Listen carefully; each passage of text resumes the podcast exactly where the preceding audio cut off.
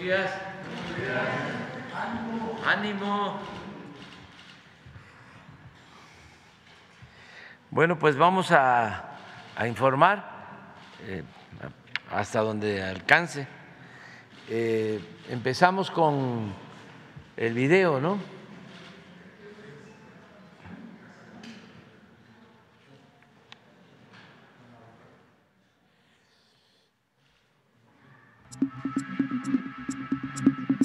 En el séptimo día de audiencias, este jueves 2 de febrero del juicio contra Genaro García Luna en la Corte del Distrito Este de Brooklyn, Nueva York, testificó Miguel Madrigal, agente especial de la DEA, quien trabajó siete años y medio en México coordinándose con autoridades del gobierno de Felipe Calderón, incluyendo la Secretaría de Seguridad Pública que comandaba García Luna. Miguel Madrigal se reunió con Sergio Villarreal Barragán, el Grande, horas antes de que fuera aprendido por elementos de la Secretaría de Marina en 2010. En esa reunión, el Grande le dijo al agente de la DEA que tenía información sobre el cártel de Sinaloa y Genaro García Luna, entonces secretario de Seguridad Pública. Madrigal se enteró de los sobornos que recibía García Luna del cártel de Sinaloa. El agente de la DEA declaró que tuvo acceso a grabaciones de Ramón Pequeño, quien era jefe de la unidad antidrogas de la Policía Federal en los sexenios de Felipe Calderón y Enrique Peña Nieto, que lo implican con el narcotráfico en investigaciones sobre corrupción en el gobierno de Calderón. Describió un video en el que Edgar Quien fue inspector y subprocurador de la Policía Federal en tiempos de García Luna, estaba afuera de la casa de Jesús el Rey Zambada a bordo de una camioneta Cherokee color blanco. Comentó que cuando se llevó a cabo el arresto del Rey Zambada, quien controlaba todo el trasiego de droga en el Aeropuerto Internacional de la Ciudad de México, protegido por la Policía Federal, notó a Vallardo muy preocupado y afectado por lo sucedido, algo que según el agente no era normal y le pareció extraño. Agregó que Vallardo nunca les daba información o localización de algún miembro del cártel de Sinaloa. Siempre era la Barbie, el Conejo, el Grande y los Beltrán Leiva. Directivo de la Policía Federal, Edgar Vallardo, fue acusado de trabajar con el cártel de Sinaloa y después de ser detenido se convirtió en testigo protegido de la PGR. En 2015, Vallardo murió asesinado afuera de un Starbucks de la Colonia del Valle en la Ciudad de México. Madrigal reveló que la DEA supo de una reunión entre funcionarios mexicanos y altos mandos del narcotráfico en el restaurante Champs-Élysées cerca de la Embajada de los Estados Unidos, pero cuando él fue a investigar descubrió que el restaurante no contaba con cámaras que pudieran haber dejado registro de la reunión. También reveló que escuchó a un informante hablar por teléfono con Arturo Beltrán Leiva. La defensa de García Luna intentó frenar el testimonio de Madrigal con constantes objeciones y solicitando un receso, con lo cual logró el fin del interrogatorio a Madrigal. La defensa resaltó los arrestos y decomisos durante la gestión de García Luna, los cuales en su mayoría fueron de los integrantes de los Z o los Beltrán Leiva, rivales del cártel de Sinaloa. Asimismo, la defensa mostró fotos de García Luna con Obama, Hillary Clinton y Karen Tandy, exdirectora de la DEA, entre otros. Del lado de la fiscalía mostraron una foto de Hillary Clinton con Vladimir Putin. Otro testigo protegido por la fiscalía fue el ex policía federal Francisco Cañedo Zabaleta, quien declaró haber visto reunidos a Genaro García Luna con Arturo Beltrán Leiva y a Edgar Valdés, la Barbie, camino a Cuernavaca. Según narró Cañedo, el 19 de octubre de 2008 estaba de descanso y circulaba por la carretera libre Cuernavaca-Tepoztlán. Cerca del restaurante La Costeñita Parrilladas, vio unas camionetas suburban detenidas y tres personas abajo. Redujo la velocidad para ver si se trataba de un accidente y de inmediato reconoció a las tres personas como la Barbie, Arturo Beltrán Leiva, el jefe de jefes, y Genaro García Luna. La Barbie portaba un arma larga. Al darse cuenta de quiénes eran los personajes, el entonces Policía Federal se alejó del sitio. Se detuvo más adelante fingiendo una falla mecánica. Minutos después vio pasar a las dos camionetas suburban. En la primera pudo distinguir que en el asiento de copiloto viajaba Arturo Beltrán Leiva y en el asiento de atrás estaba la Barbie, mientras que la segunda era conducida por Genaro García Luna. Ambas camionetas ingresaron al fraccionamiento Los Limoneros, donde un integrante de los Beltrán Leiva tenía una propiedad. Cañedo Zabaleta dijo que compartió su hallazgo con su compañero de trabajo, Óscar Granado Salero. También realizó un informe y lo entregó al Congreso de la Unión. Como represalia, Francisco Cañedo fue consignado e involucrado en varios delitos de delincuencia organizada, narcotráfico y evasión de reos en grado de tentativa, entre otros. Fue arrestado y puesto a disposición del asiedo y recluido en Puente Grande. Finalmente, no se le pudo comprobar nada. Fue absuelto y se reincorporó y continuó en la Policía Federal hasta noviembre de 2022. El testigo comentó que aún tiene en su poder el documento que presentó al Congreso. En la audiencia también el narcotraficante colombiano Harold Poveda Ortega, el Conejo, relató que durante el juicio en contra del Mochomo se reencontró con Jesús el rey Zambada y ambos hicieron las paces. La fiscalía también llamó a varios agentes de la Guardia Costera que confirmaron diversos decomisos de cocaína en el mar, como el 17 de marzo de 2007, cuando interceptaron un barco con esa droga en el sur de Panamá que era transportada en contenedores. Los agentes abrieron dichos contenedores y encontraron 20 toneladas de cocaína en el decomiso más grande de la Guardia Costera en ese tiempo, tal como lo relató Poveda durante la audiencia previa sobre los decomisos que se le hicieron en alta mar. El juicio se retomará el próximo lunes con el contrainterrogatorio por parte de la defensa. bueno, vamos, no quedó nadie pendiente. No, no, tres y tres mujeres.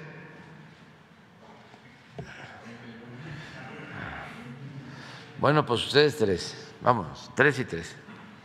Gracias, señor presidente. Eh, el titular de la Secretaría de Desarrollo eh, Agrario eh, de la SEDATU, Román Meyer Falcón, ha mantenido reuniones con autoridades de varios países para intercambiar información sobre el rescate de vivienda abandonada.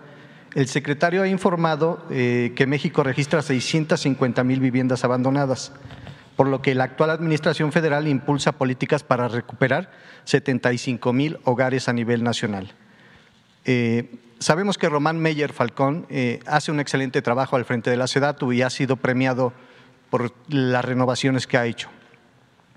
Presidente, ¿qué políticas falta por modificar en cuestión de vivienda digna y autosuficiente en su gobierno? Esa sería mi primera pregunta. Bueno, se está llevando a cabo un buen trabajo tanto en el Infonavit como en el Fobiste para otorgar créditos a tasas bajas a trabajadores.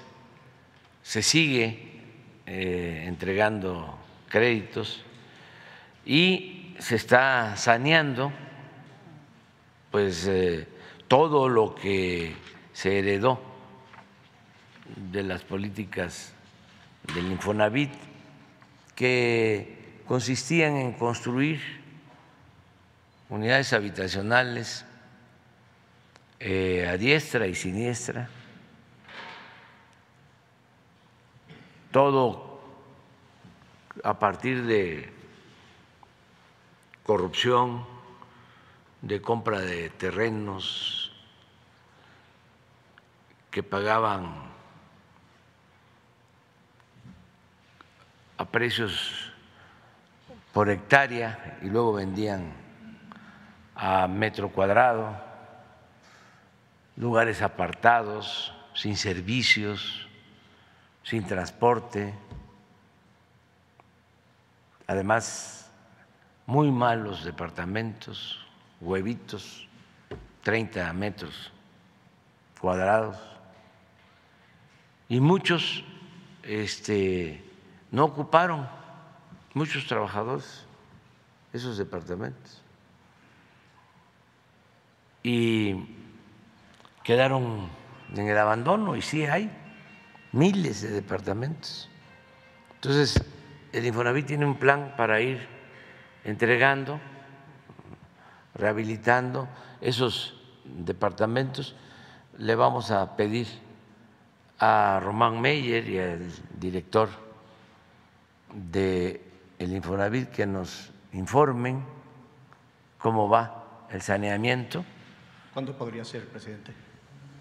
Pues pronto, puede ser la semana que viene, que se haga un informe sobre toda la política de vivienda. Ahora que fui a, a Morelos, a Cuernavaca,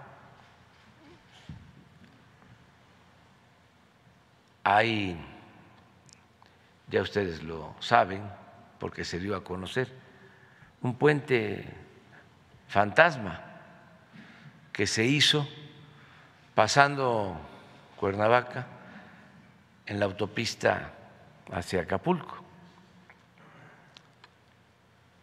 para comunicar a, creo que es Gilotepec, y se tenía ahí eh, adquirido un terreno de una de estas inmobiliarias del otro lado del, del, del río. Por eso se hizo el puente, que lo construyó el gobierno federal y costó muchísimo.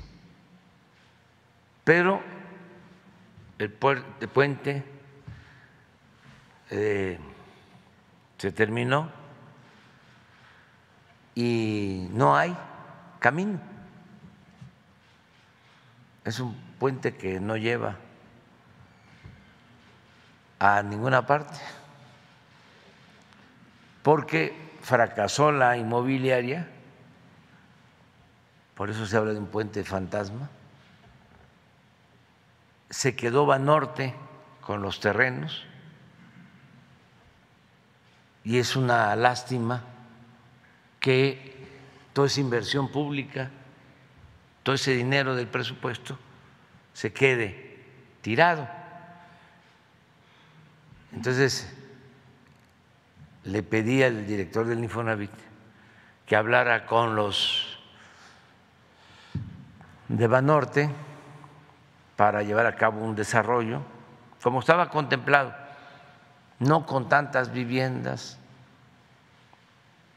sino con las que, de acuerdo a la norma, puedan construirse y que un porcentaje de esas viviendas sean de interés eh,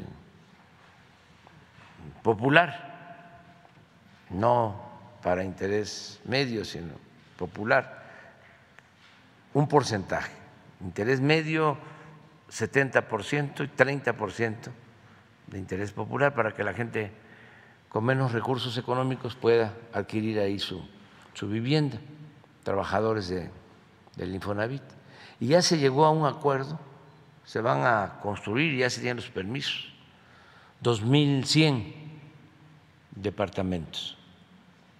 Y ya se le va a dar este, utilidad al puente y se va a fraccionar y se va a comunicar a Gilotepec. Eh, no, pero no es Gilotepec. Temisco, sí, Gilotepec es que estamos viendo lo de lo de la fuga de, de, de hidrocarburos, de gasolina en Gilotepec, en el Estado de México. Me quedé con eso. Este, que hay una contaminación ahí de unos manantiales por Huachicol, eh, pero sí es Temisco. Entonces, esto va a ayudar a que haya comunicación con, con Temisco. El domingo pasado estuve ahí y pues eh, ya se informó a la gente de que empezamos en mayo ya la construcción. Pero así como eso, eh, muchos problemas, porque era un barril sin fondo la construcción de estos departamentos, de estas unidades habitacionales, eh, a partir del influyentismo y de la corrupción.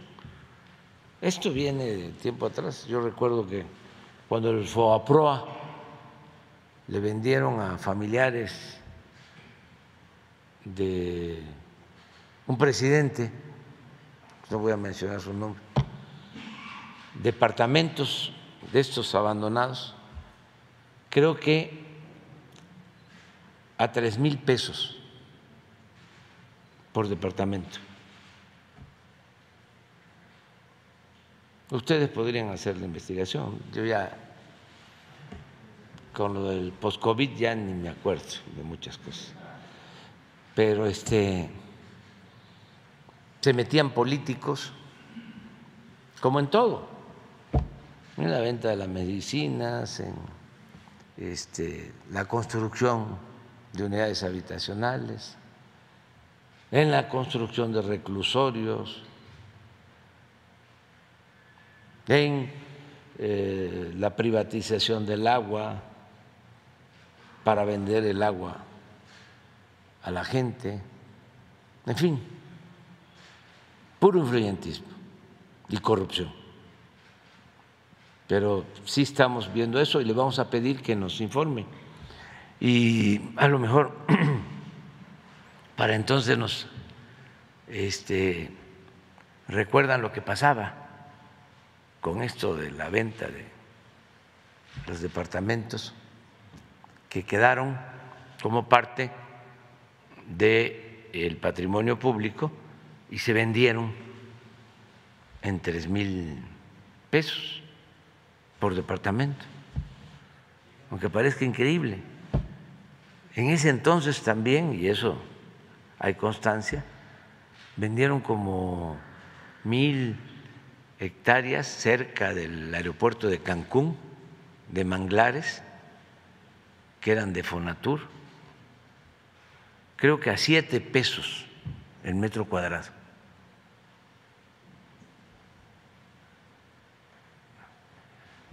Por eso vamos a llevar a cabo una eh, decisión profunda en el caso de Fonatur, porque todavía hay terrenos, pero deben de haber como unas diez mil hectáreas en Baja California Sur, en las bahías de Huatulco, en Quintana Roo,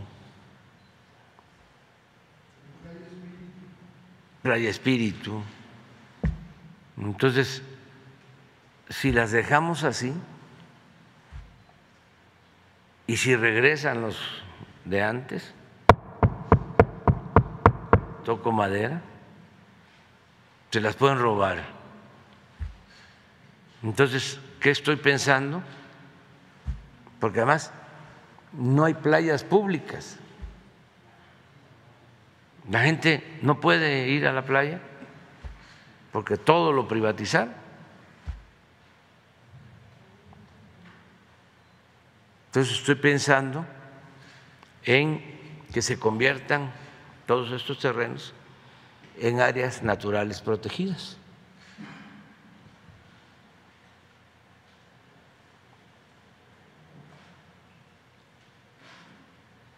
para prevenir. Ya no nos va a tocar a nosotros, pero ¿y qué tal la mala suerte? Y que regresen, porque además van a traer más hambre de dinero, este, van a regresar por sus fueros. Entonces hay que proteger el patrimonio. Si fue un milagro que no acabaran con todo. Es que era bastante lo que tenía la nación, lo que recuperó la nación con el proceso revolucionario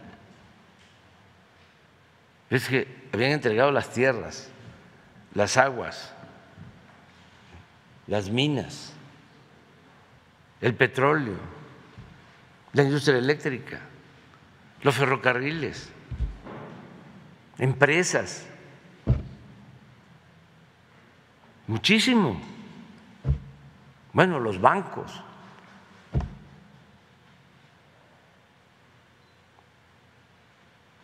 Y todo eso que era la nación lo empezaron a vender. Pero como era tanto, no alcanzaron a rematarlo todo, afortunadamente. En el caso del petróleo, pues eh, entregaron como el 20% de toda la superficie donde se estima hay petróleo, porque fueron 110 contratos. Claro, áreas de 10 mil, 20 mil, 50 mil hectáreas en tierra o en aguas someras. Pero no les dio tiempo de que siguieran las llamadas rondas, así le llamaban. Eh, ponían al mercado todas estas áreas para la explotación petrolera. Allá en tu estado ya tenían pensado toda la península de Yucatán, le iban a entregar. No les dio tiempo. El caso de la minería. Entregaron el 60% del territorio nacional. 120 millones de hectáreas. Esto para los jóvenes, pues. ¿Ustedes creen que en ese entonces los medios dijeron algo?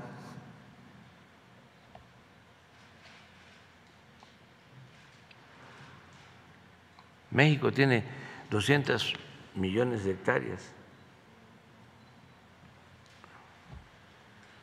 dos millones de kilómetros cuadrados.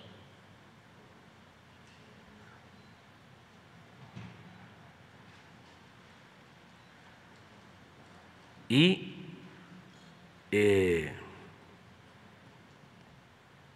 entregaron el 60%. Muchos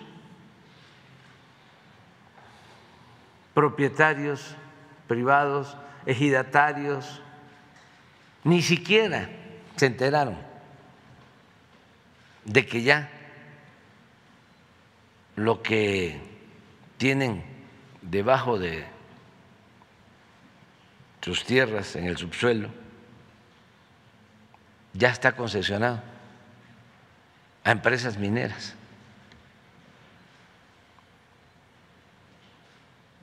Entonces, era una piñata. Lo de el Infonavit y todo lo que tenía que ver con la construcción de vivienda, las empresas inmobiliarias.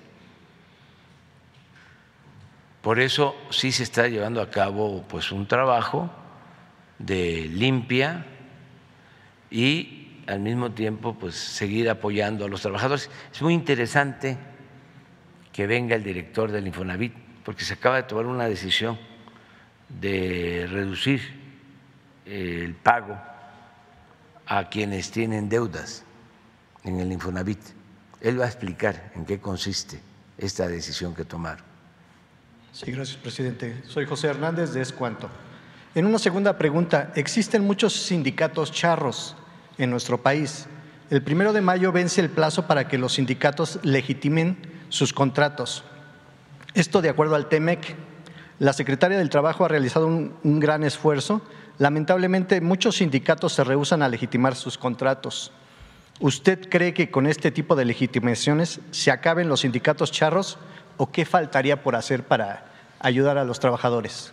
Gracias. Es un proceso de democratización, como todo hay que ir eh, avanzando poco a poco. Se ha logrado bastante. Eh, ya con la nueva reforma laboral eh, tienen que elegirse los dirigentes con voto directo, secreto. Los trabajadores tienen que decidir libremente quiénes deben representarlos. Ya para la firma de los contratos colectivos se requiere también la anuencia, la aprobación de los trabajadores. Antes se firmaban los contratos arriba, los dirigentes, ni se enteraba el trabajador. Eh, en fin, ya eh, hay más democracia cuando hay diferencias entre sindicatos por un contrato colectivo, se llevan a cabo recuentos y son los trabajadores los que deciden a quién corresponde la titularidad del contrato, pero es un proceso democrático. Se ha ido avanzando, falta todavía. Y no es culpa nada más de los eh, llamados eh, líderes charros, no, eh, es de toda la charrería, porque los trabajadores tienen que hacer su parte. Antes era el gobierno el que intervenía en los grandes sindicatos, el que decía, para el sindicato de maestro, pues qué mejor que un maestro, que no voy a mencionar su nombre porque ya es finado, pero qué mejor que una maestra. ¿Quién decidía? ¿Decidían los maestros? No. Aquí En caso del petróleo, aquí se decidía. Habían dos o tres sindicatos verdaderamente democráticos. Uno era el ESME, que lo destruyeron, o eh, lo dañaron mucho, pero era un ejemplo.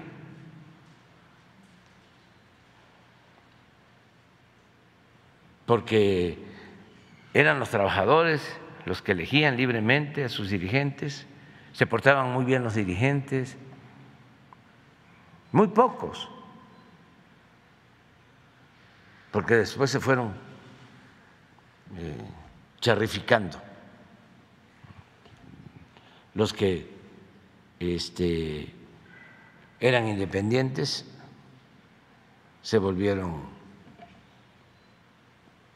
charros. Ahora hay eh, una nueva legislación, los dirigentes están eh, ayudando,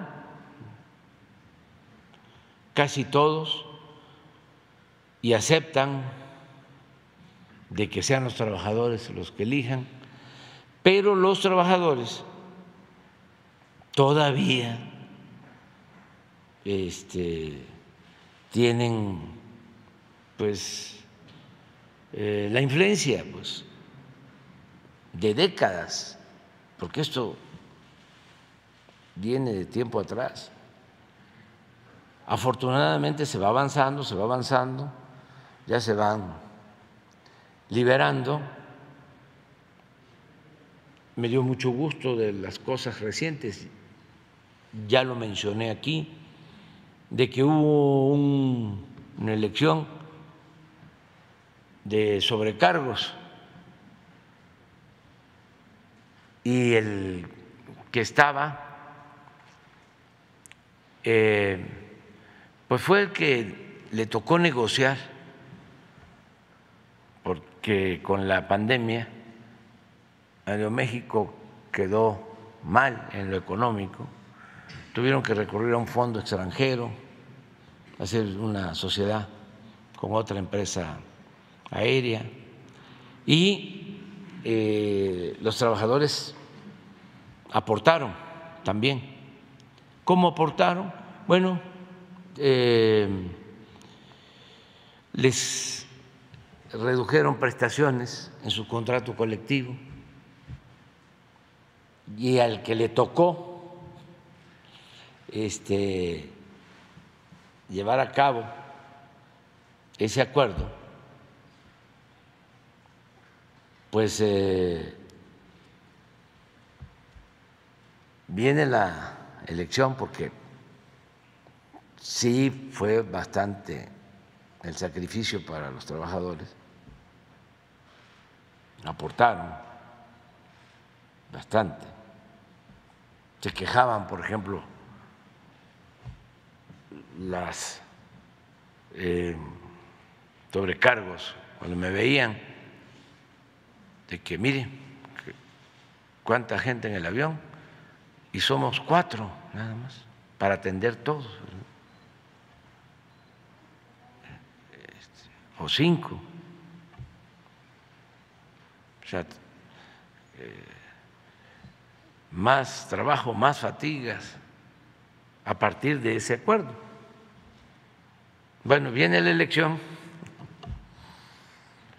se quiere reelegir este dirigente. Yo no estoy diciendo que sea malo, yo lo que creo que él buscó que no se este, cerrara la, la empresa, o eso fue lo que ellos manejaron y que le pusieron como condición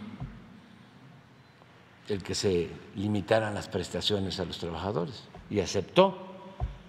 Viene la elección y siempre también ahí me decían, eh, hay que cuidar los votos, ayúdenos, que sean eh, limpias las elecciones.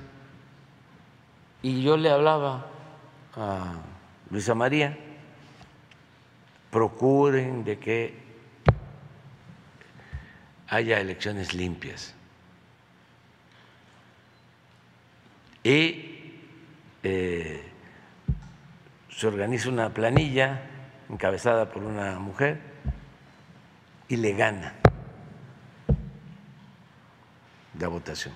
Ahora es una mujer la dirigente.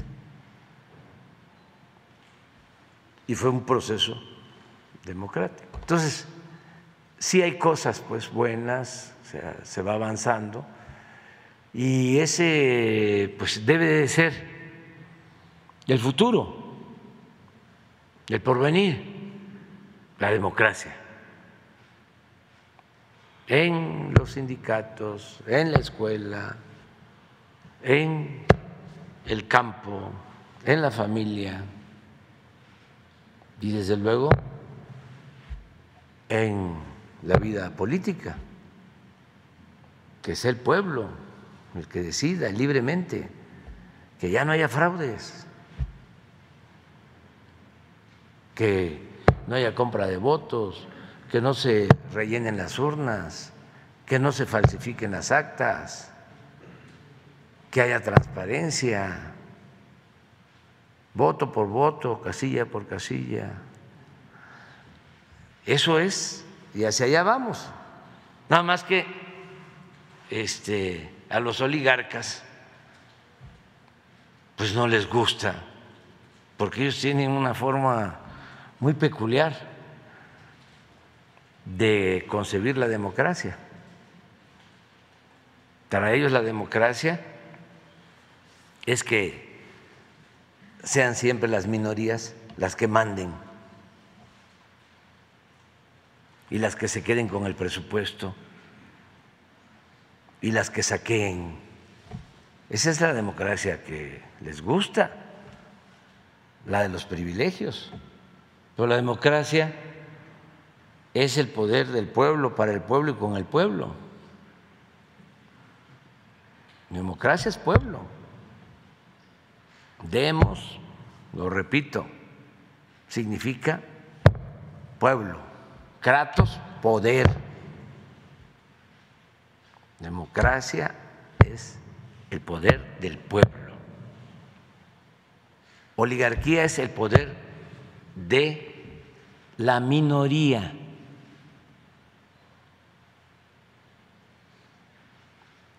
A ver si no está en el diccionario.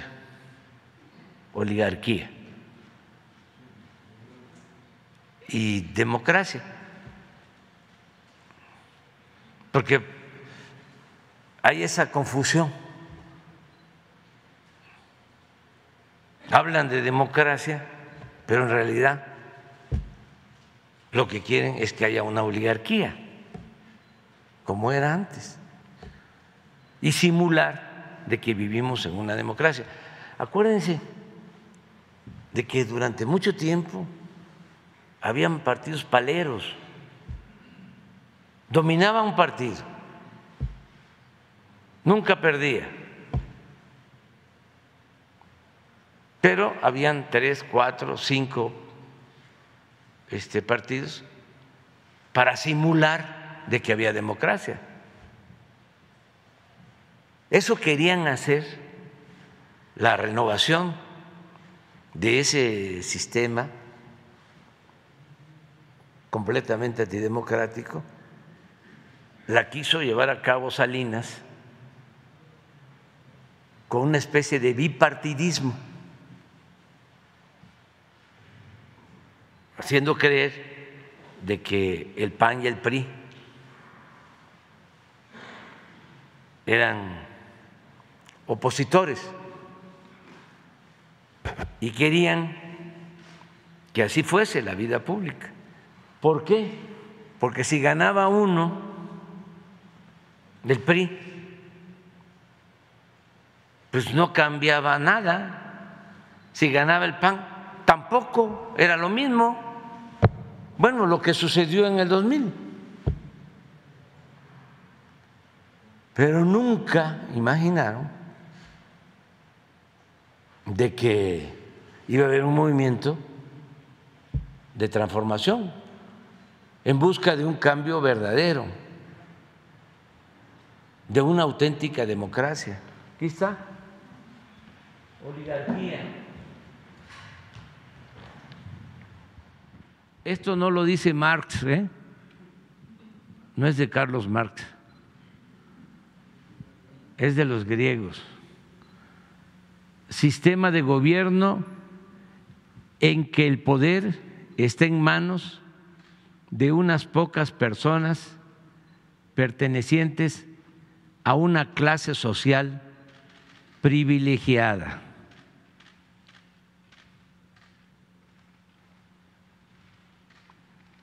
¿Le suena?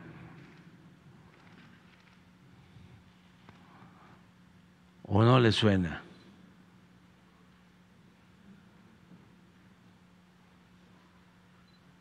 Esta es otra concepción, pero esta es la clásica. Democracia,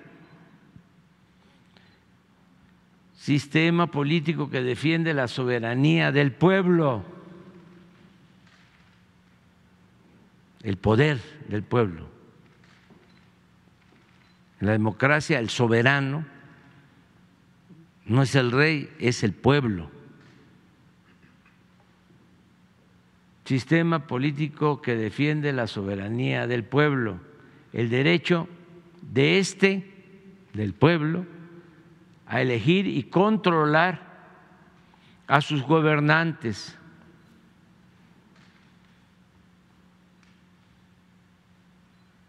Es el mandar obedeciendo al pueblo. Pero en fin, Esto es lo que está en, el debate. Adelante.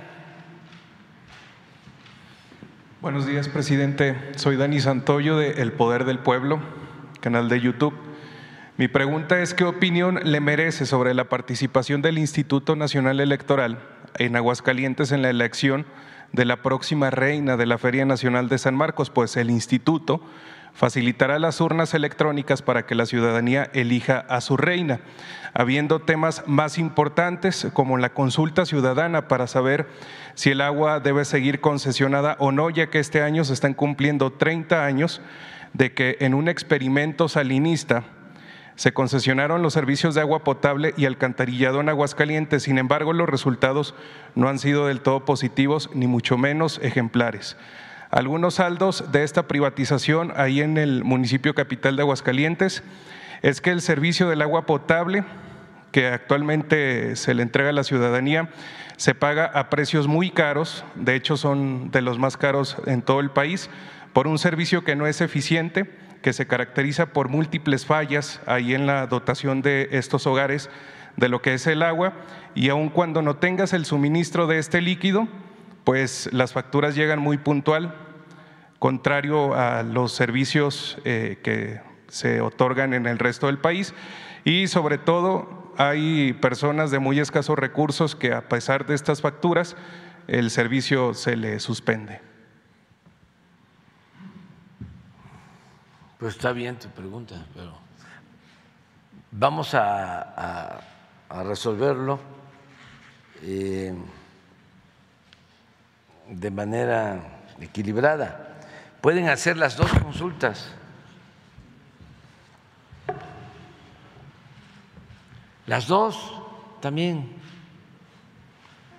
porque aunque se trate de elegir a la reina de la feria de Aguascaliente, de la, sí, este, pues es una tradición,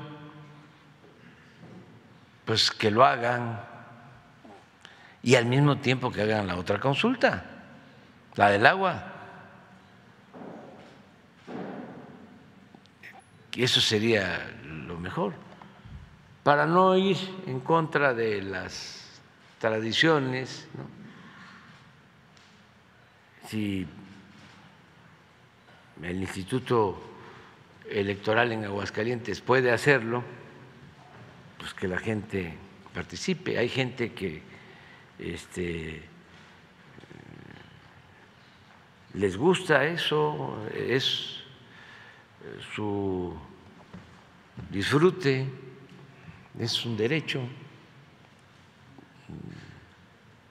es una feria muy importante, eh, pues pueden hacerlo, pero también lo otro,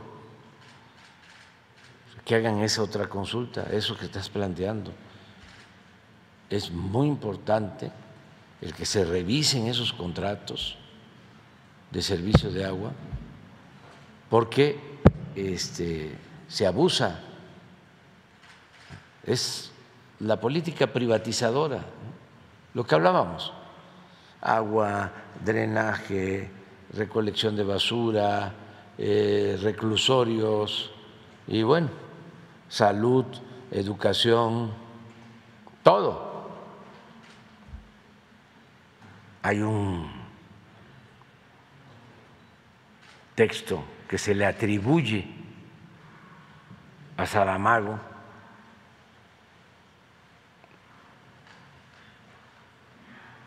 sobre las privatizaciones, porque esto no fue nada más de México, sino del mundo. ¿Por qué no lo pones? Este, de cómo quieren privatizar esto, esto, esto. Y él dice al final, ¿por qué no privatizan a... Y eso nomás le pones este... Sí, ¿eh? Punto suspensivo. Este, lo ponemos, porque esto pues ni modo que lo vieron en el Reforma o que ya lo sacó el Universal o las, radios, las televisoras.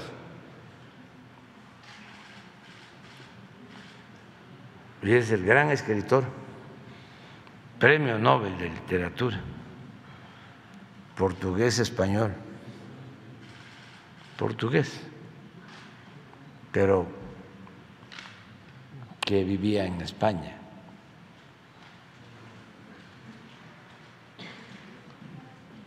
¿Sí lo tienen? Sí es de él. Sí.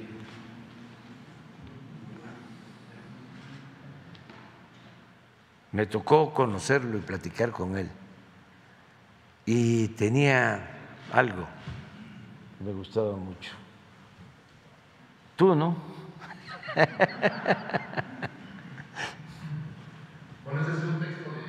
de José Saramago, Premio Nobel de Literatura, y es eh, sobre la privatización.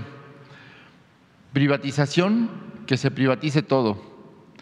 Que se privatice Machu Picchu, que se privatice Chan Chan, que se privatice la Capilla Sixtina, que se privatice el Partenón, que se privatice Nuno González, que se privatice la Catedral de Chartres, que se privatice el descendimiento de la, de la cruz de Antonio de Crestalcore, que se privatice el pórtico de la gloria de Santiago de Compostela, que se privatice la cordillera de los Andes, que se privatice todo, que se privatice el mar y el cielo, que se privatice el agua y el aire, que se privatice la justicia y la ley, que se privatice la nube que pasa, que se privatice el sueño, sobre todo si es diurno y con los ojos abiertos. Y finalmente, para florón y remate de tanto privatizar, privatícense los estados, entréguese de una vez por todas la explotación a empresas privadas mediante concurso internacional. Ahí se encuentra la salvación del mundo. Y metidos en eso, que se privatice también a la señora que los parió a todos. Está fuerte, pero este, es Saramago. Este, pues eso es. Entonces privatizaron todo lo del agua eh, en varias partes. ¿eh? No solo es Aguascaliente para consuelo de ustedes, pero eh, hay que preguntarle a la gente porque sí dan mal servicio, aunque no hay agua, cobran.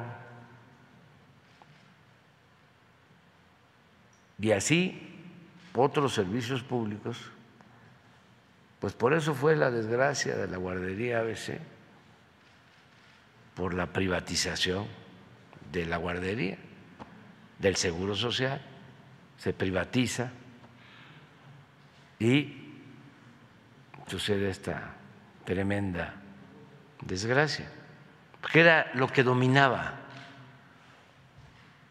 Entonces, muchos cercanos a los políticos conservadores que también de repente surgieron. Yo recuerdo que eh, cuando gana Fox, al mismo tiempo hay elecciones en estados, en municipios, y no tenían a quién postular, porque el PAN pues era un partido y sigue siendo de pocos militantes. Fue un fenómeno con eh, el, impulso del liderazgo de Fox, que le gustó a la gente,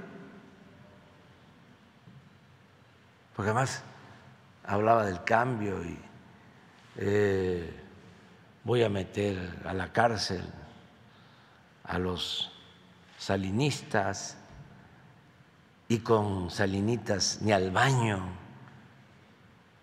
y las nauyacas y los alacranes, eso, ¿sí? Este, al final, puro cuento, ¿no? Más de lo mismo. Y algunos dicen que peor, porque pues metió a todos los salinistas, secretario de Hacienda que nombró, había estado de subsecretario de Hacienda con Salinas, Gil Díaz, o sea, los mismos, la misma. Como se dice coloquialmente, la misma gata, nada más que revolcada. Eso este, más sutilmente, suavemente se le llama gatopardismo. Eso que consiste en que todas las cosas cambian o que las cosas cambian para seguir igual. Bueno, eh, ese sistema de privatizaciones pues, fue un fracaso. Pues. Sin embargo, levantó muchas expectativas, ¿no? este, eh, el cambio, ¿no?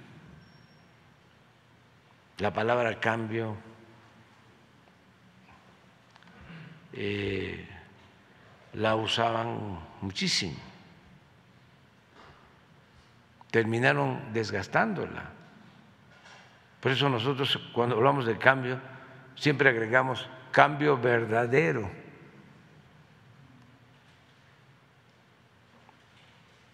Porque el otro fue este, publicitario. Llegan este, al gobierno por la ola esta, gobernadores, presidentes municipales, que nunca habían participado en ninguna función pública, porque había que eh, postular en todos los municipios. Y ayudantes y a amigos cercanos y a familiares. Y ganan, ganaron. Yo me acuerdo aquí en el Estado de México, unos presidentes municipales que habían ganado con este movimiento, que creo que se este, asignó un sueldo como de 600 mil pesos mensuales. Otro también del PAN que este, rentó o compró una limusina.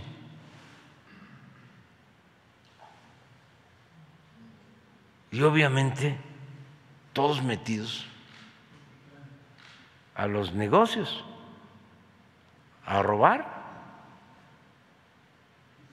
Y eh, por lo general comerciantes, claro que hay comerciantes honestos, pero hay también comerciantes deshonestos que vieron en la política un negocio lucrativo, el más lucrativo de los negocios, y las privatizaciones, de todo. Bueno, si habían tres, cuatro, cinco proveedores de papelería en un municipio, en un pueblo, ellos, porque más suelen ser estos hombres sin principios conservadores, muy corruptos y eh, hambrientos de dinero. Entonces, ellos creaban sus empresas para venderse ellos mismos el papel y a todos los demás que abastecían, que vendían las hojas de papel o lo que fuese, pues ya no les compraban nada, porque ya había un proveedor de ellos mismos, un prestanombre, por el hambre del dinero. Entonces, la privatización, eh, pues desde luego que benefició a los de mero arriba, pero también a sectores medios, aspiracionistas, también sin escrúpulos, buscando el negocio, vender computadoras, vender eh, cámaras vender lo que fuese al gobierno con sus influencias. Así era, pues. Afortunadamente, pues eso ya, ya cambió. Entonces que hagan la consulta ahí también para lo del agua, a ver qué dice la gente de Aguascalientes. Pero sobre todo que sea vinculante porque el alcalde Leonardo Montañez dijo que la iba a realizar, pero que no iba a ser vinculante. Mi segunda pregunta es sobre el avance de las denuncias de la red de empresas factureras de Santiago Krill, porque hay negociaciones de Marco Cortés que involucran a la actual gobernadora de Aguascalientes, Teresa Jiménez. Estas investigaciones eh, son del SAT, la Fiscalía General de la República y la Unidad de Inteligencia Financiera por la triangulación de recursos millonarios en despachos de abogados relacionados con la familia Krill. Eh, nos gustaría saber con claridad, porque hay una empresa donde compraron alumbrado público a sobreprecio, en la que también participa como accionista Jovita Morín Flores, y además uno de estos despachos de abogados eh, fue quien recibió 152 millones de pesos por parte de Veolia Aguascalientes. Veolia es la concesionaria de agua en el municipio capital. Entonces nos gustaría saber eso porque la empresa Next Energy, de la cual eh, la panista Regia es accionista, ganó un contrato por 28, 28 mil millones de pesos para estas obras y no ha producido ningún kilowatt ahí en Aguascalientes. Bueno, pues eso este, debe estar en la Fiscalía. Sí hay una investigación sobre factureros. Eso también eh, surgió en el periodo neoliberal, lo de el uso de estas facturas para no pagar impuestos. Em, pues tiene 15 años que empezó lo de los factureros, despachos de abogados, fiscalistas, que se tenía que pagar impuestos y decía, no te preocupes, tienes que pagar un millón, dame 50 mil, y ya ellos se hacían cargo con facturas falsas de defraudar eh, la hacienda pública. Entonces, habían despachos para eso. Y hay abiertas este, investigaciones, incluso órdenes de aprehensión de gente que se dedicaba a eso y se sorprende uno porque eh, hay denuncias de miles de millones de pesos por esto de las facturas. Pero yo no tengo a detalle información. Yo lo que he ordenado es que todos los ilícitos se documenten o presuntos ilícitos se documenten y se envíen a la Fiscalía que no tapemos nada, absolutamente. Y eso es lo que se ha hecho. Y la Fiscalía tiene abiertas todas estas investigaciones. Esto lo ve el Procurador Fiscal del Gobierno con la Fiscalía General. Lo que se puede hacer es solicitar a la Fiscalía que informe, cuidándolo del debido proceso. Pero sí existen las denuncias. No eh, eh, sé, no me consta de que las personas que mencionaste estén involucradas. Lo que sí sé es que se cometían estos delitos graves y se trataba de actos de corrupción de miles de millones de pesos. Y hay quienes están este, prófugos y, otros que están este, denunciados. Además que es muy lento, por eso hablo de la necesidad de la reforma del Poder Judicial. Estas cosas deberían de tener prioridad de actuarse con prontitud, pero son juicios muy tardados, porque tienen buenos abogados y entonces aplican tácticas dilatorias y ahí se van. Pero eso yo digo que es Suprema Corte del Derecho, no Suprema Corte de la Justicia. El otro día, este, no sé si fue cierto o lo leí mal, pero Ricardo Monreal, con el que pues este no tengo yo diferencias, sostuvo,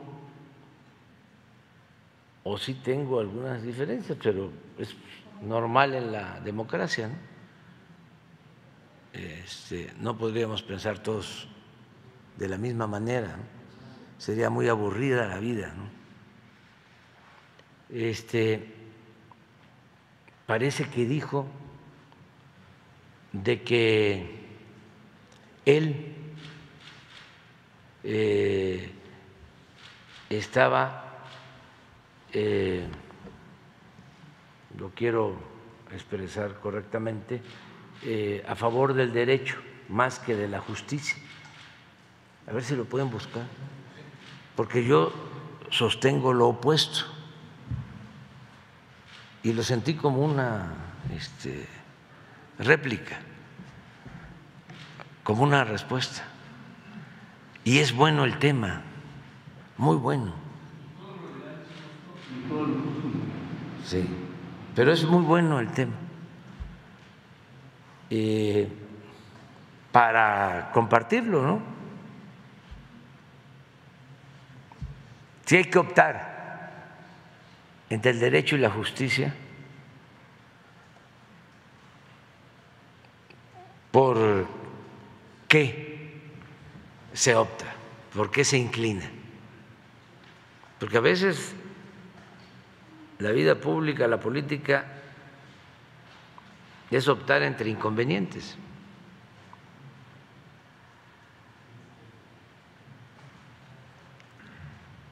Pero a lo mejor les va a llevar tiempo. Vamos a seguir. Pero si lo encuentras, además es un asunto también que tiene que ver con la profesión de cada quien. Este, el que es abogado, creo yo que puede pensar más en el derecho. El que tiene otra formación más vinculada a las ciencias sociales, pues puede ser que se incline más por la justicia.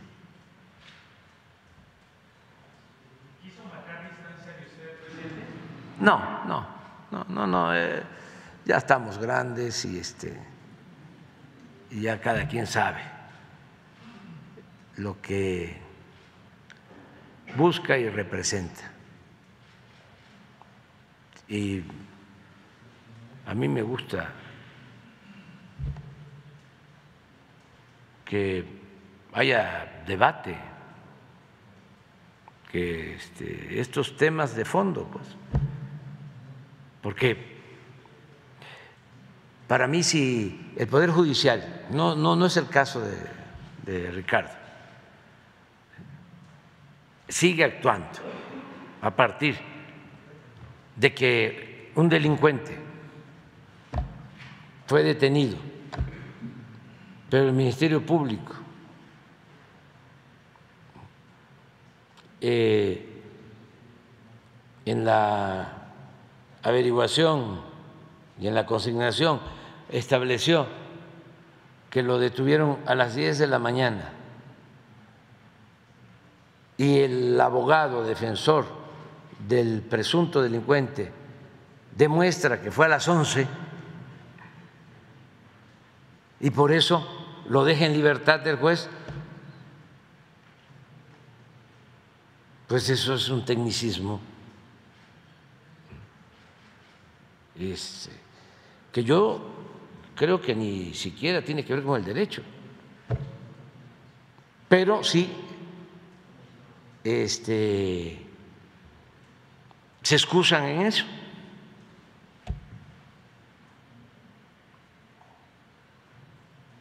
¿Y la justicia?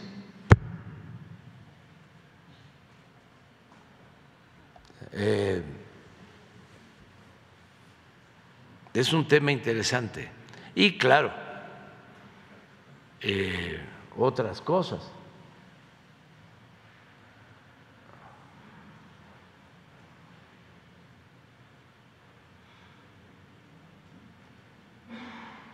Así es, sí, sí, así fue.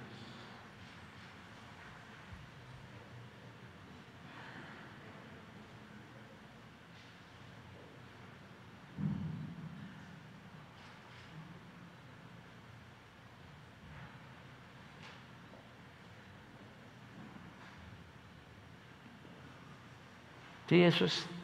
Esa es una diferencia que tenemos. No politiquera, ¿eh? este es de fondo. Este es de fondo. Porque no solo es Ricardo el que piensa así, son muchísimos. Y los abogados, casi todos. Y yo no coincido con eso. Decía el arzobispo, el arzobispo Romero, Arnulfo Romero, ¿eh? Oscar Arnulfo Romero, del Salvador, que fue victimado, que fue asesinado por defender la justicia y a los pobres y causas justas. Entraron a la iglesia donde estaba oficiando y ahí lo mataron.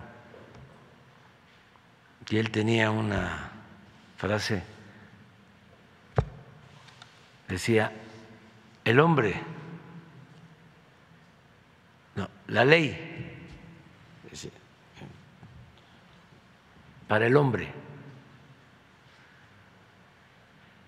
no el hombre para la ley. Claro que ahora hay que decir, la ley para el hombre y la mujer, no la mujer y el hombre para la ley. Pero es, es eso. Cuando se tiene que, que optar. Eh, y sí tiene que pensarse más en la justicia.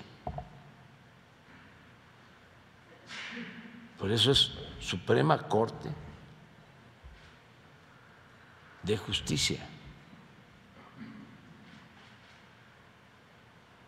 no del derecho. Pero es buen tema. Adelante. Gracias, presidente. Buenos días. Arturo Cerda, del financiero Bloomberg. Señor, anoche ya fue publicado su decreto para cerrar las operaciones aéreas eh, eh, exclusivas de carga en el aeropuerto de la Ciudad de México. Da solamente 108 días, que son cinco meses y medio, para eh, hacer los cambios necesarios a las empresas.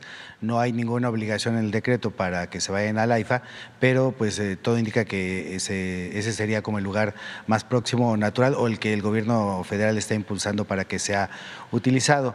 La Asociación Internacional de, de Transporte Aéreo, la IATA, que ha trabajado de la mano con la Secretaría de Comunicaciones y Transportes para todo este proceso, lo ha considerado insuficiente y ha cuestionado que la infraestructura no está lista que eh, decía Peter Cerdá, que es el vicepresidente regional para las Américas, que hay solamente listo o construido un almacén de 11 que están planificados, que falta la adquisición de los equipos, eh, probarlos, por ejemplo, los de refrigeración, y aparte las certificaciones por parte de autoridades de los Estados Unidos y de Europa para ver que estén todas las condiciones necesarias para hacer estas operaciones, además de que eh, falta la infraestructura alrededor del aeropuerto Felipe Ángeles la movilización de la carga, para que llegue y para que salga, eh, tomando en cuenta que serán cientos de camiones los que tendría que mover todo esto.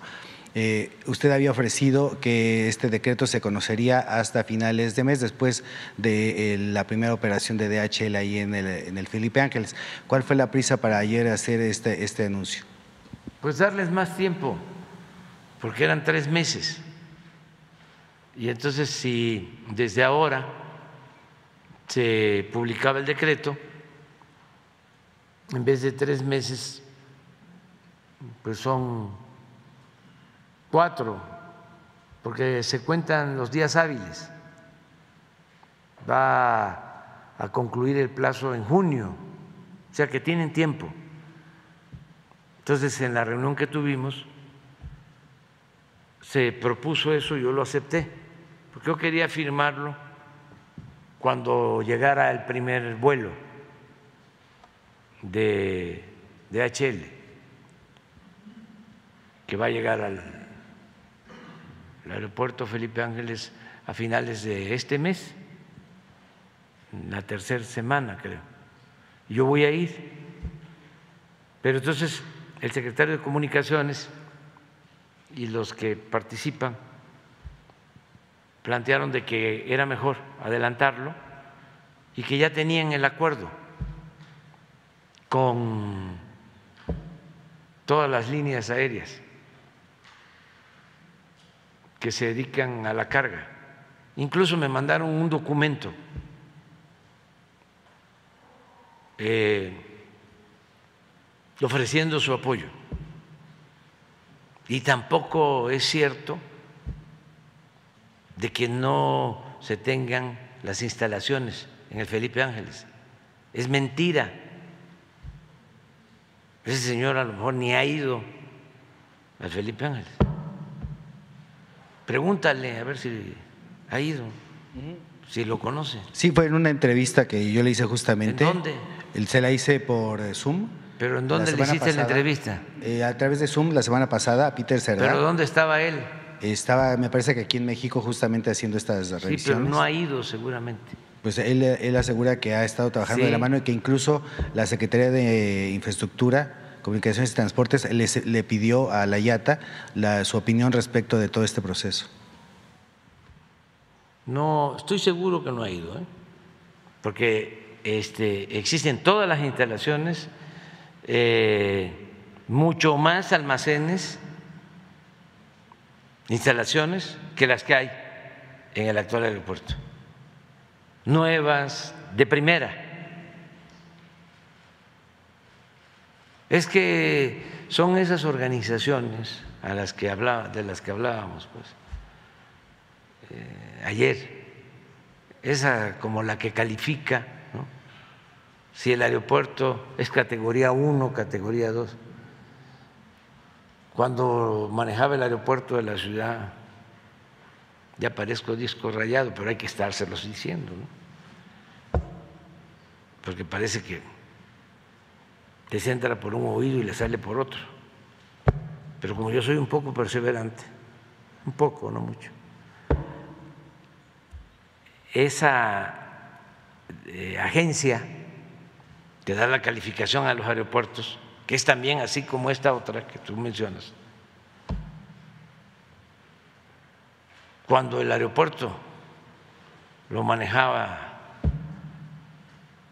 el grupo de Sinaloa, el aeropuerto de la ciudad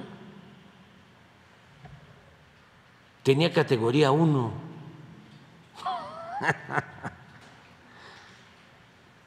Uno, categoría 1. Imagínense, ¿para qué va uno a ver las series estas de Netflix? Si la realidad este, las rebasa. Esos tramas son fresas en comparación con lo que estamos escuchando en el juicio de García Luna. Eso de que, a ver, eh, operación 3045, no se mueve nadie, sálganse todos.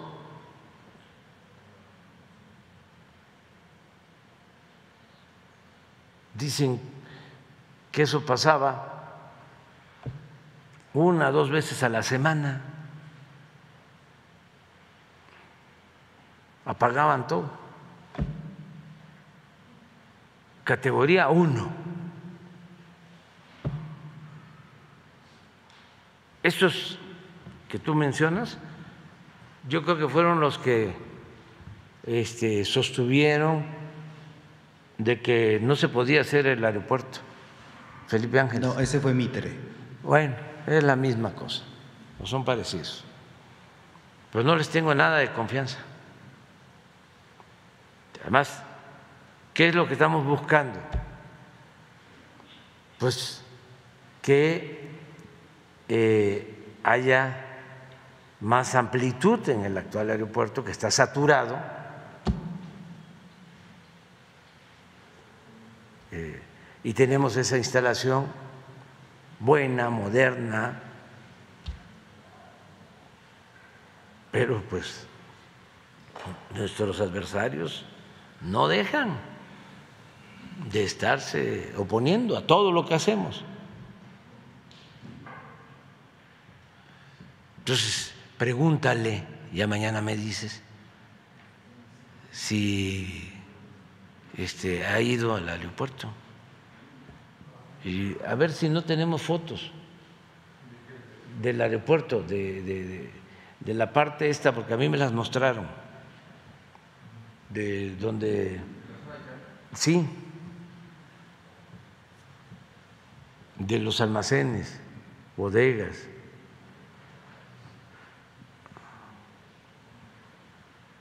General Pastor, a ver si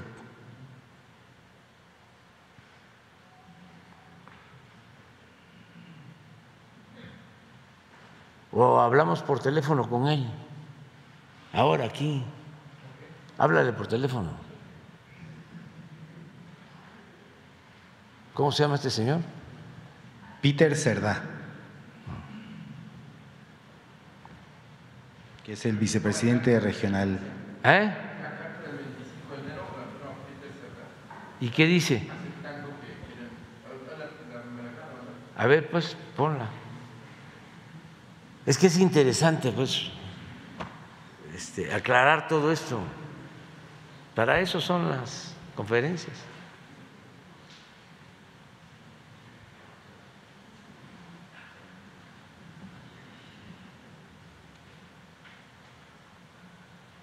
Pero sí sería bueno que el general Pastor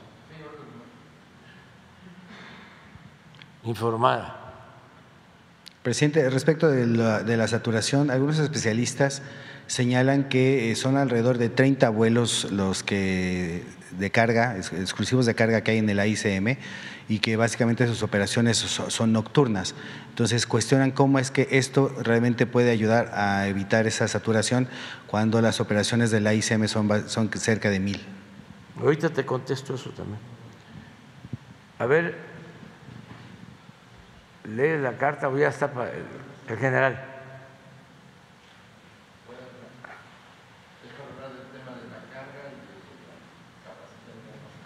Que vamos a ponerlo en la bocina.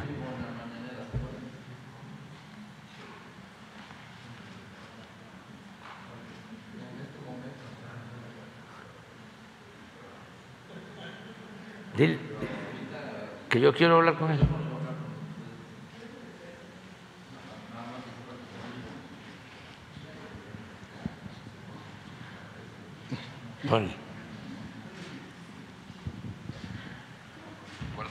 por favor.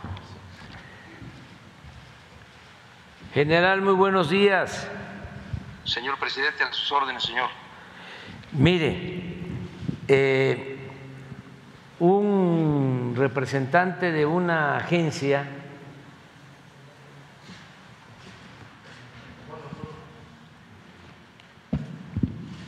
viaja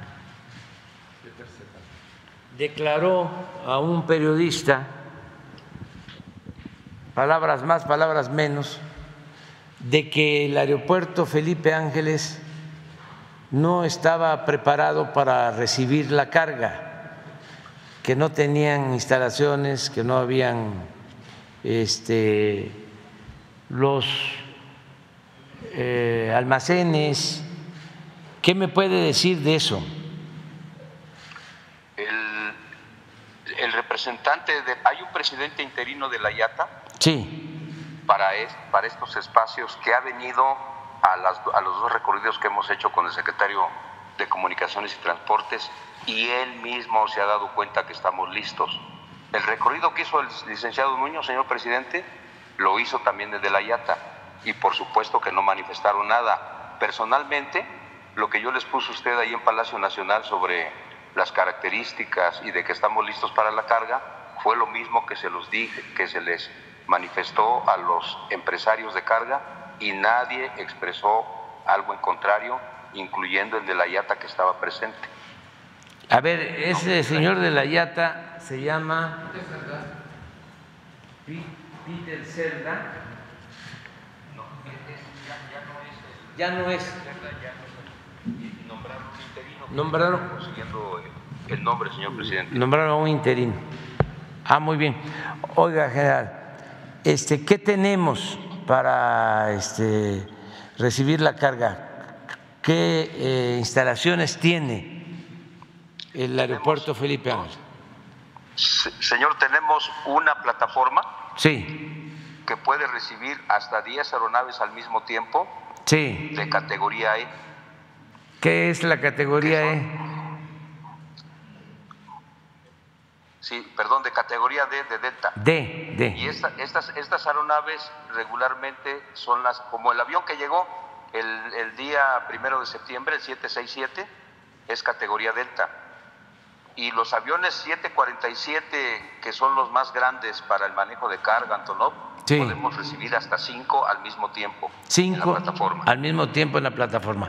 Bueno, Así es. y para eh, el resguardo de esa Para el mercancía, Tenemos 12 recintos fiscalizados autorizados 12 recintos fiscalizados autorizados. ¿Qué más? un recinto extra- eh, esos para carga internacional, dos recintos, dos almacenes para carga doméstica Dos almacenes para carga doméstica. y un recinto fiscalizado estratégico que es el que tenía Cepomex. Sí, Los 15 espacios están listos, bueno, de esos 15 espacios, cuatro ya están listos sí, y los demás quedarán listos entre uno y dos meses. uno y dos meses. Este, Ya hablé con Rafa Molinedo.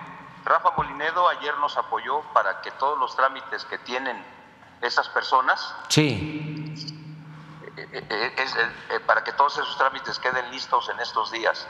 sí. General, este, esa capacidad que vamos a tener de almacenamiento de carga en el aeropuerto Felipe Ángeles equivale a la capacidad que se tiene en el actual aeropuerto. Este, no- nos ganan por unas este, 100 mil toneladas. ¿Cuánto? El- son 470 mil toneladas lo que tenemos de capacidad con la infraestructura de ahorita Sí. para manejar. Y, eh, y Perdón, tenemos 490 mil eh, con el recinto estratégico de Cepomex. sí. tenemos la capacidad de recibir 490 mil toneladas de carga. ¿Y es suficiente? Es, estamos sobrados, señor presidente, porque la carga eh, internacional que llega al aeropuerto de la Ciudad de México, en su mayoría llega en la panza de los aviones de pasajeros. En Sí. consecuencia, la carga en el AICM va a seguir funcionando por el tiempo que el aeropuerto exista. De acuerdo. De acuerdo. Pues Entonces, es- estamos sobrados en un 40% de capacidad. de acuerdo. Bueno, ya El, nos el aclaró. nombre del presidente interino, el, el nombre del presidente interino, señor presidente, es David Hernández Rivera. David Hernández Rivera es el interino. Sí, y lo hemos recibido por tres ocasiones aquí en el aeropuerto. De acuerdo. Muy bien, yo pensaba que no había ido porque este, sostenía de que no teníamos capacidad. Hay una persona que lo anda acompañando, desconozco su nombre, Ya. que es el que Sí, lo mal aconseja. Ya, hasta ahí quedó, general. Hasta ahí quedó. Hasta ahí quedó. Sí, es que hay muchos que mal aconsejan. A lo mejor ese trabaja con Claudio X González, pero bueno, ese es otro asunto. Ya, ya, ya. No nos escuchó nadie, ¿eh? Adiós, adiós, general. que tenga buen día, mi Adiós, adiós. Ya. Una una observación muy respetuosa, presidente. Usted eh, se refiere a la categoría 1 y 2 como si fuera un asunto de seguridad aeroportuaria, de, para evitar la comisión de delitos. Eh, si yo no estoy mal, eso en realidad eh, que lo eh, es un criterio de la FAA, de la Agencia Federal de Aviación de los Estados Unidos, con criterios de la OASI. Lo que califica es a las autoridades aeroportuarias y su capacidad de supervisión de las operaciones aéreas. A la Agencia Federal de Aviación eh, Civil de México lo que le ha cuestionado y por eso la degradación fue que no tiene el personal suficiente y también no tiene los programas informáticos para hacer realmente el seguimiento. Eso es la- las cosas que, entre otras, tiene que subsanar México. Entonces, eh, algunos de la industria de la aviación consideran que no le han asesorado de manera correcta y por eso esta, esta confusión en la información y creen que eso, de eso derive que se hayan tomado decisiones no adecuadas para la industria y que ellos eh, pues cuestionan y creen que podría poner en riesgo el trabajo de 1.4 millones de personas, que, eh, con- sobre todo con el asunto del cabotaje. ¿Qué les puede responder? Pues es que está muy complicado, ¿no? Muy enredado su planteamiento, eh, siendo tan sencillo.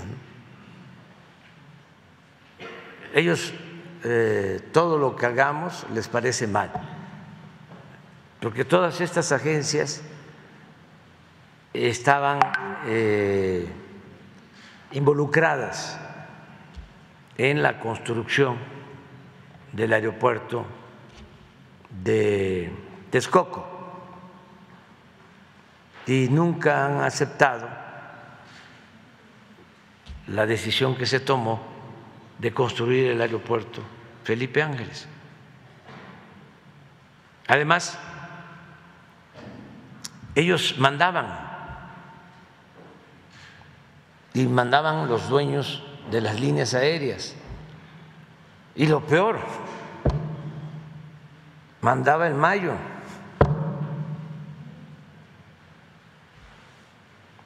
Tú me dices seguridad, ¿no? Que este, ellos eh, reducen, ¿no? Al tránsito aéreo. Pero, ¿qué seguridad en tránsito aéreo puede haber cuando llega una orden de que paren todo y que ellos no lo sabían? Los que trabajaban ahí en el aeropuerto.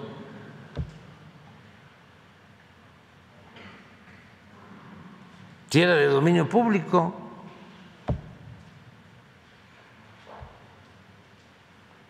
Entonces, eso por un lado. Lo otro, te contesto. Dice, es que si se llevan la carga no va a ser suficiente, porque apenas es un porcentaje de operaciones, no representativo. Vamos a que este, se vayan también otras líneas que tienen que ver con el pasaje, porque el aeropuerto de la Ciudad de México lo saturaron a propósito. Fue parte del truco, de la tranza. No estaba saturado, hacía falta construir un nuevo aeropuerto. Pero para justificar el que había con urgencia que hacer el aeropuerto de Texcoco, se atrevieron a cerrar el aeropuerto de Toluca, que funcionaba. Entonces saturaron del aeropuerto de la Ciudad de México. Es como cuando querían privatizar algo en los tiempos de Salina empezaban a decir que el servicio era deficiente, iban preparando a la opinión pública para luego que la gente dijera, sí, claro, qué bueno. Y ya estaba de por medio montado un negocio privado. Son de las eh, estrategias mañosas del régimen de corrupción que imperó durante mucho tiempo. Entonces ahora resulta que lo que queremos es, a ver, que no se sature el aeropuerto. Voy a inaugurar a finales de este mes una nueva vía para hacer 40, 45 minutos al nuevo aeropuerto.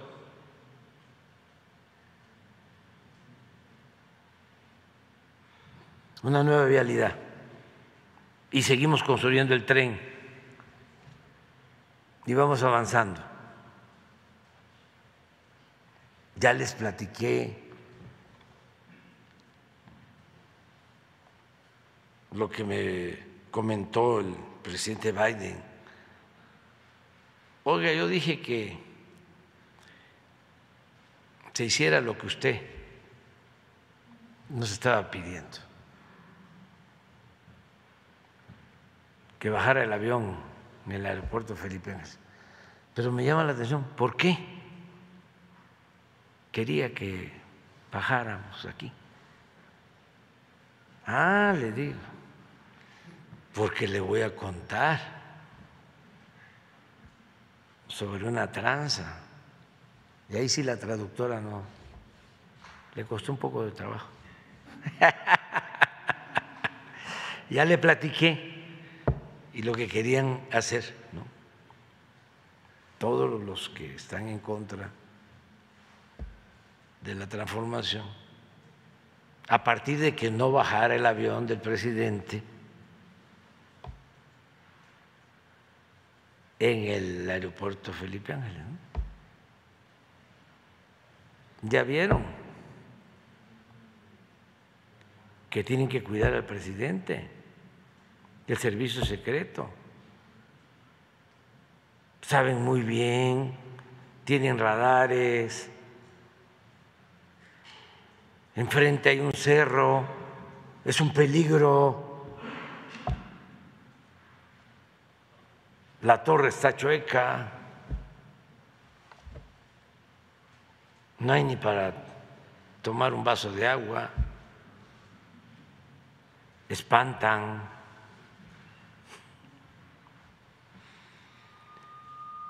Entonces, el presidente dijo, ah, ya entendí. Y empezó a ver y como los del servicio secreto le dieron la vuelta a todo, y es bellísimo el aeropuerto. Es una gran obra, una ciudad. Pues con hotel, hospitales, centros comerciales, viviendas, todo eso nuevo. Tres pistas, museos. Además, sí. ¿Dónde la van a agarrar? Este, pero es eso. Pero tenías otra pregunta, otra. Ah, que pues ese es lo de la categoría, lo estamos haciendo, este, eh, se está apoyando, pero siempre están acostumbrados. Ah, lo del cabotaje, está pendiente. Vamos por parte. Vamos por parte.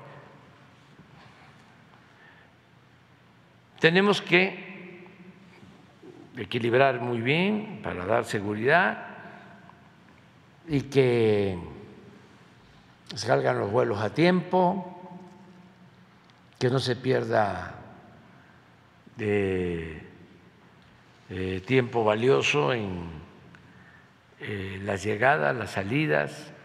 Por ejemplo, en el Felipe Ángeles eh, todo es rápido, porque tiene un sistema moderno.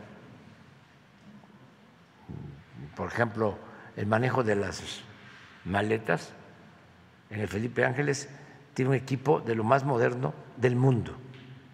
Una empresa francesa lo instaló. Es que eh, necesitan ir allá para este,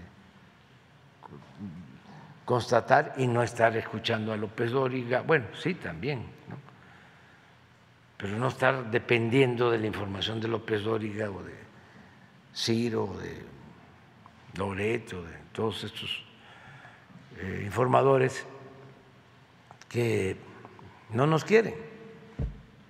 Pero no es eso, sino que no informan con objetividad. Entonces, este el, aeropuerto va, va, va creciendo, va funcionando, se están mejorando las vías para que se llegue más rápido. Estamos también, que eso es importante, eh, remodelando el actual aeropuerto, porque pues, de eso no habla la prensa, ni se dieron cuenta estos de la seguridad pero la Terminal 2 se podía caer por hundimientos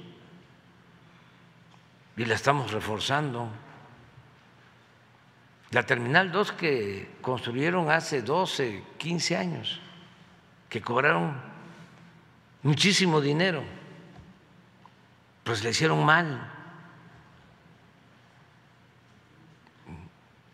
y la estamos este, reparando y estamos dándole mantenimiento a las pistas del aeropuerto actual y reparamos todos los baños y hemos estado este, fortaleciendo el aeropuerto, que por cierto lo iban a desaparecer con la construcción del aeropuerto de Texcoco. Imagínense eso. ¿Qué iban a hacer estos señores que supuestamente se oponen a lo de la carga? Si este, ya no iban a estar ahí con el aeropuerto de Texcoco. Bueno, pero hay otra cosa. Necesitamos que haya vuelos a todo el país y actualmente hay muchos lugares en donde no hay servicio de aviación, no hay vuelos, porque las líneas eh, han administrado mal eh, y han fracasado. Lo que sucedió con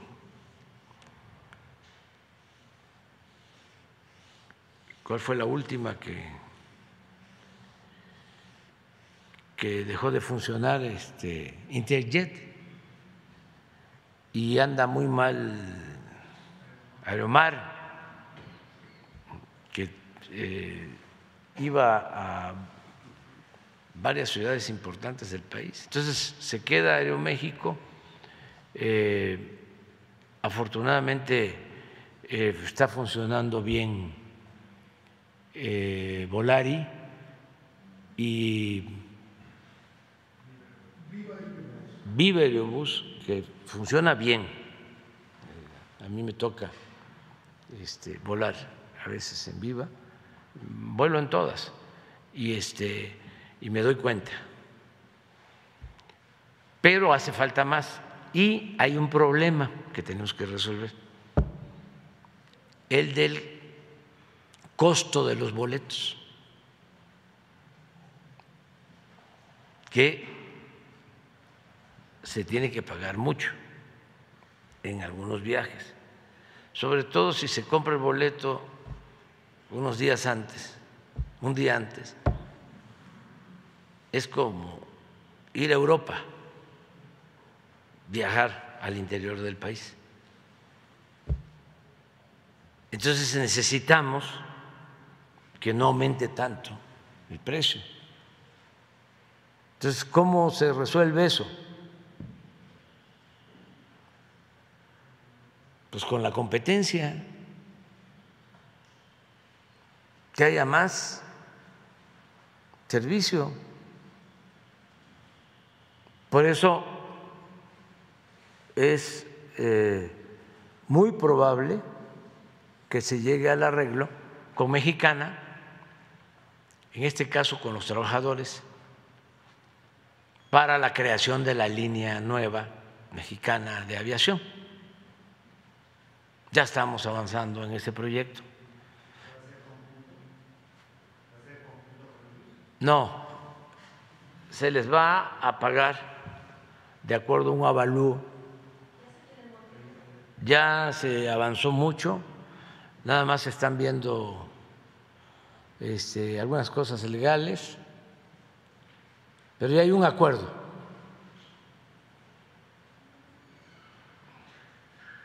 Vamos a decir en lo general, y aquí lo vamos a anunciar cuando ya lo tengamos este, completamente eh, definido y hay acuerdo. ¿Y cómo? Yo creo que a más tardar en un mes. Es que ya, ya se avanzó, ya se hicieron los avalúos, ya hay un acuerdo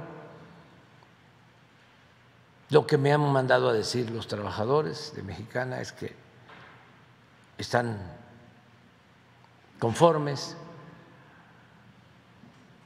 la mayoría, porque se incluye a jubilados y les va a tocar, aunque sea una pequeña parte.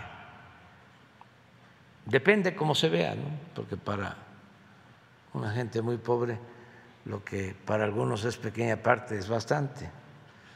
Para el muy rico, muy rico, pues es nada, ¿no?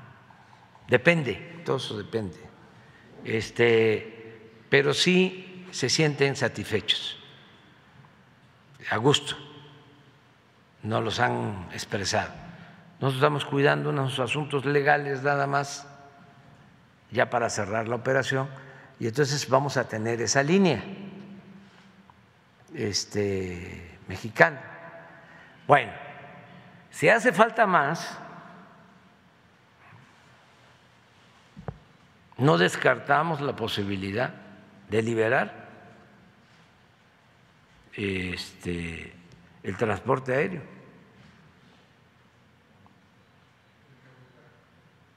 Liberarlo significa que aviones de otros países puedan este, hacer eh, viajes de pasajeros.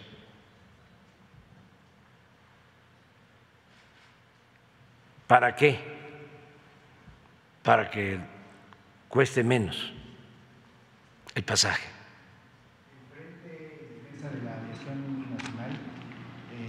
Toma como referencias lo que ya pasó en Chile, en Guatemala, en Bolivia, eh, y me falta un. Yo tomo como referencia lo que está pasando ahora de que hay boletos muy caros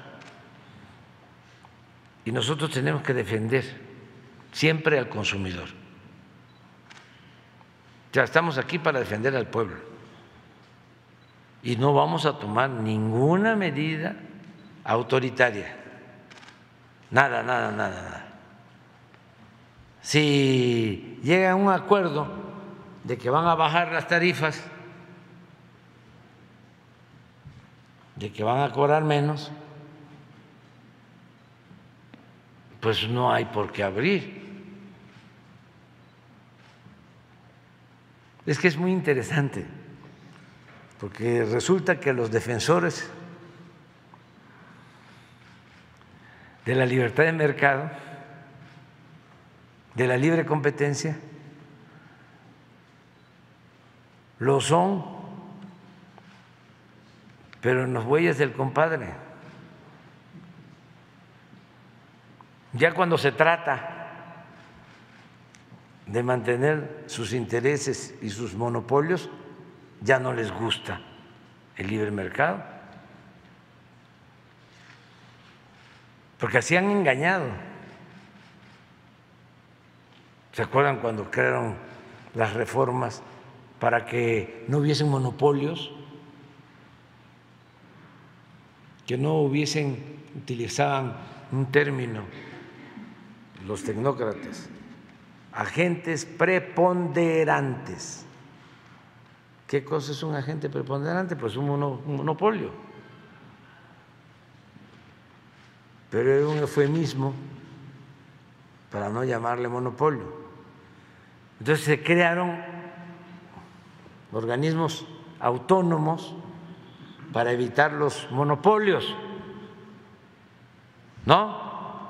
hasta una agencia. ¿Cómo se llama esa agencia? La que siempre eh, está en contra de nosotros. Esa, la se llama Comisión de Competencia Económica. Bueno, esa la crearon en contra de las empresas públicas para proteger a los monopolios privados.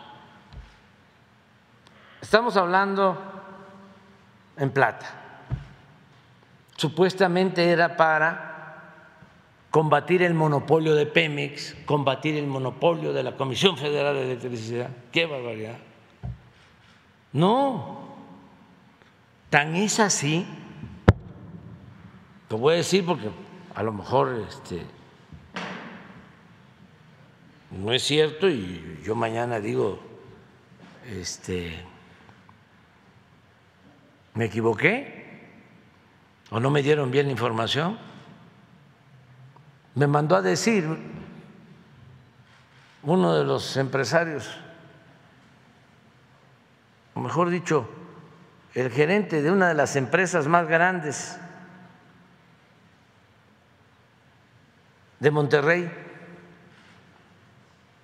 que si no tenía yo inconveniente, porque querían contratar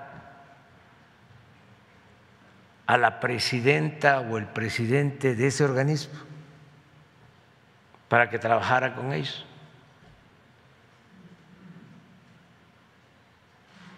Imagínense.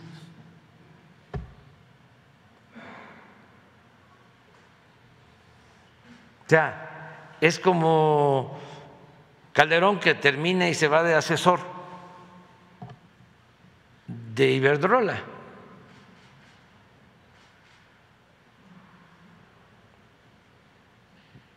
Una empresa española de electricidad que se convirtió en un monopolio durante el periodo neoliberal en México, que hacían lo que querían por eso aumentaban y aumentaban y aumentaban el precio de la luz.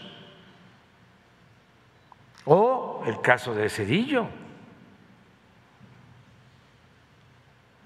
que entregó los ferrocarriles nacionales, los privatizó y se fue a trabajar de asesor a una empresa extranjera que se quedó con nuestros ferrocarriles, con los ferrocarriles nacionales. Por eso la Suprema Corte nos echó abajo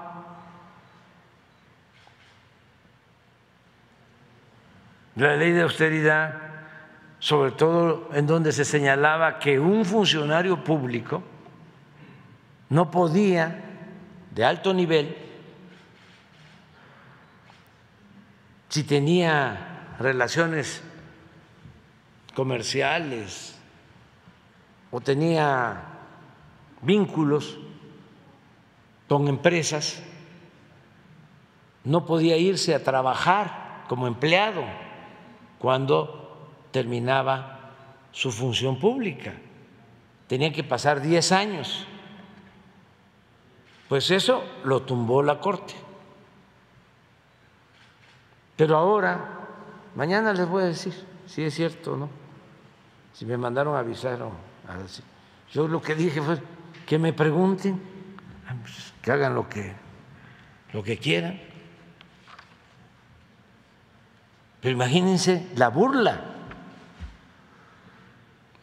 Un organismo supuestamente autónomo cuya presidenta se va a trabajar a una empresa que tiene intereses en la industria eléctrica cuando esa presidenta le iba a dar la razón a la Comisión Federal de Electricidad, una empresa pública de los mexicanos. Entonces, ¿de quién era el gobierno? De los particulares. No era el gobierno del pueblo.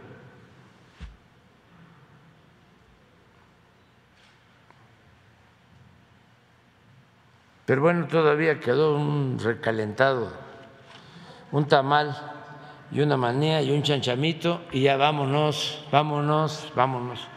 Y una torta de tamal y una torta de chilaquiles. Este, y ya nos tenemos que ir porque vamos a Victoria, vamos a Tamaulipas y este y luego vamos a San Luis y luego vamos a estar en Guanajuato y vamos a estar en Querétaro todo el fin de semana, vamos a estar de gira.